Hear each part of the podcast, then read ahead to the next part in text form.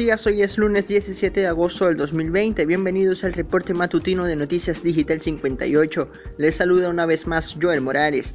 Comenzamos. Repasamos el acontecer nacional. Venezuela supera por sexto día seguido los mil casos de COVID-19. Este domingo se registraron 1097 nuevos casos comunitarios por la COVID-19, mientras que se reportaron otros 51 casos de importados para sumar 1147 nuevos pacientes en las últimas 24 horas para alcanzar un total de 33.755, según indicó la vicepresidenta Delcy Rodríguez.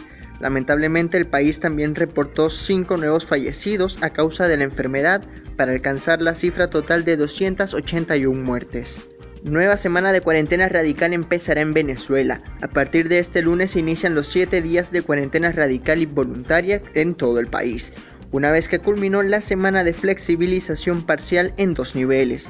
Así lo reiteró el presidente Nicolás Maduro, haciendo un llamado especial para mantener el esquema de 7 más 7 que se aplica en el país. Estamos terminando una flexibilización necesaria.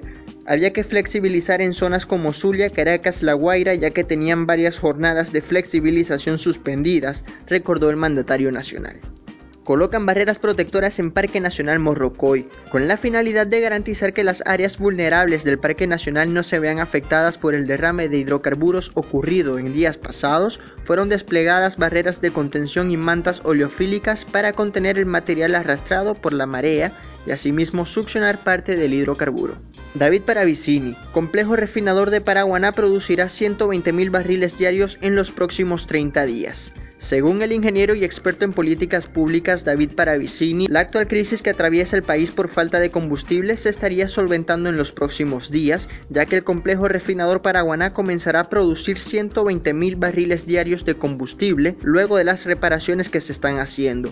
Paravicini además señaló que la refinería El Palito actualmente procesa 40 mil barriles de crudo. Con estas informaciones hacemos un breve repaso por la región zuliana. Omar Prieto confirma 3.957 pacientes recuperados de la COVID-19 en el Zulia. El gobernador del estado entregó un balance sobre la situación epidemiológica en la región en relación a la pandemia del COVID-19 al presidente Nicolás Maduro. Hemos logrado hacer 250.000 pruebas rápidas ya que tenemos desplegados al menos 40 equipos de pesquisas que salen a las calles todos los días a enfrentar la batalla contra la pandemia, informó Prieto. Según datos presentados por el mandatario regional, en el Zulia hay 4.623 casos acumulados desde el brote de la pandemia, de los cuales 3.957 casos se han recuperado. En otras informaciones, el gobernador zuliano también aseguró tener el control sobre la zona metropolitana, en especial Maracaibo.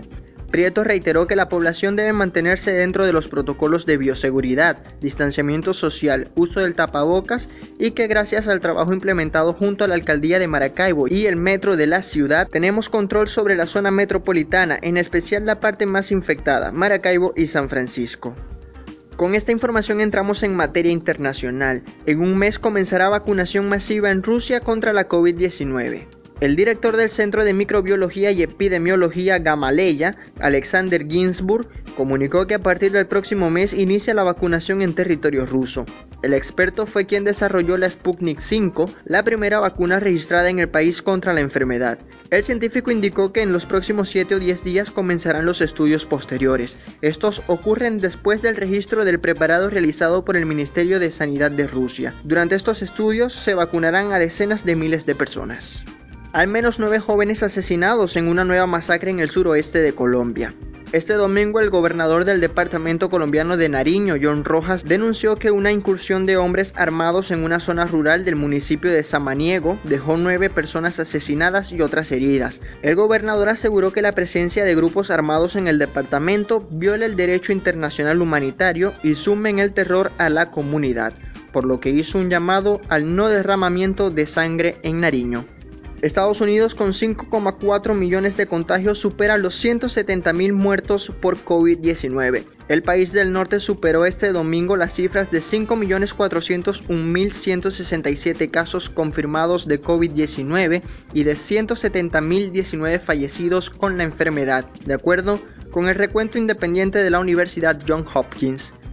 El Papa rechaza la violencia y pide diálogo en Bielorrusia. El Papa Francisco recordó este domingo la situación en Bielorrusia, donde se desarrollan protestas y represión policial desde hace una semana tras las elecciones presidenciales, y realizó un llamado al diálogo y al cese de la violencia. Mi pensamiento también va para la querida Bielorrusia. Sigo de cerca la situación postelectoral en este país y hago un llamamiento al diálogo, al rechazo de la violencia y al respeto de la justicia y la ley afirmó el pontífice durante el rezo del Angelus en la plaza de San Pedro.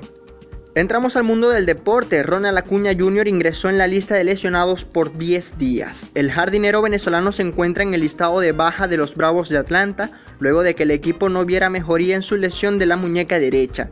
Acuña estaba en plena buena racha con el madero al momento de acusar dolores al practicar su bateo durante la serie ante los Yankees. Después de 8 cotejos en los que largó 4 sencillos y un doble, puso una línea de 387, 513 y 871 en los siguientes 8 topes antes de fallar dos veces en el último cotejo contra los Phillies el pasado lunes. Resultados de este domingo 16 de agosto en la Rinconada. Este domingo correspondió la jornada R27 de la hípica nacional donde se corrió el clásico Senegal grado segundo. En dicha prueba la yegua Charapova, la hija de Grit Hunter y Dainset Carfilet del Aras Los Amanes defendió su invicto una carrera para yeguas de 3 años en distancia de 1600 metros y que sirve de preparación rumbo al clásico hipódromo La Rinconada, el denominado primer paso de la triple corona para hembras. En el clásico la victoria fue para Charapova, mientras que los ganadores del 5 y 6 fueron My Soulin Mate que recaudó 71.465 bolívares, Firetime con 130.474 bolívares, Asan con unos 933.017 con 24, mientras que Rápidas logró unos 197.500. Avasallante logró los 91.422 bolívares con 41 céntimos. Y Siguaraya que recaudó 118.577 bolívares con 59 céntimos. Pasamos a la NBA porque ya está todo listo para el arranque de una postemporada de sorpresas. Una fase final que se verá más que reñida tomando en cuenta el buen momento que viven en Florida varios de los equipos que no se percibían como favoritos y los grandes traspiés que han sufrido los dragones de la parte alta de la tabla. Los Portland Trail Blazers se enfrentan a los Lakers en una batalla donde el equipo de Damian Lillard posee una ligera ventaja sobre el de LeBron James, que no se encuentra en un buen momento. Por su parte, los Milwaukee Bucks se medirán al Orlando Magic. En cuanto a nivel de juego, no se puede equiparar al Magic con los Bucks, y en estos los números no fallan. Pero aunque es similar su desempeño en la burbuja, es Milwaukee quien ha dominado el este desde inicio de temporada. Chris Middleton, Eric Bledsoe y George Hill serán acompañantes de Giannis Antetokounmpo en la artillería, suficiente para lograr el avance de los Bucks. Pasamos al fútbol europeo porque el Sevilla derrota al Manchester United y se mete en la final de la Europa League. El Sevilla remontó un marcador en contra para vencer el domingo 2-1 al Manchester United con un gol cerca del final del holandés Luke de Jong y meterse nuevamente en la final de la Europa League, un territorio conocido para un equipo que ha ganado 5 veces este torneo. El Sevilla tendrá la oportunidad de restaurar el orgullo español después de la humillación del Barcelona en los cuartos de final de la Liga de Campeones. Por su parte, la derrota del United subraya la mala temporada europea para los clubes ingleses. Finalizamos nuestro recorrido informativo en nuestra sección de fama. Artistas venezolanos se contagiaron de COVID-19 en República Dominicana. El famoso animador Leonardo Villalobos recientemente estuvo hospitalizado al padecer el virus luego de complicarse con una neumonía. Sin embargo, logró recuperarse rápidamente del cuadro clínico. Por otra parte, la actriz y animadora Beba Rojas publicó en su cuenta personal de Instagram un video en el que se encontraba en la emergencia de un centro médico para confirmar que fue contagiada de coronavirus y que se encuentra bajo tratamiento. Shakira recuerda los inicios de su carrera artística. La cantante colombiana fue entrevistada por la cadena CBS donde recordó sus memorias de pequeña y cómo lidió con las críticas por su gruesa voz cuando iniciaba su carrera artística. Shakira relató que no siempre tuvo un gran público y que sus compañeros constantemente la criticaban por su voz, lo cual significó una experiencia determinante para ella.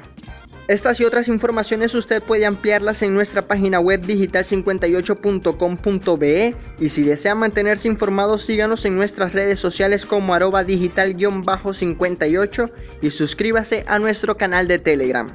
Ponemos fin a este reporte matutino invitándole a estar atento a la información que se publica en nuestro portal web. Narro para Noticias Digital 58 Joel Morales. Feliz inicio de semana.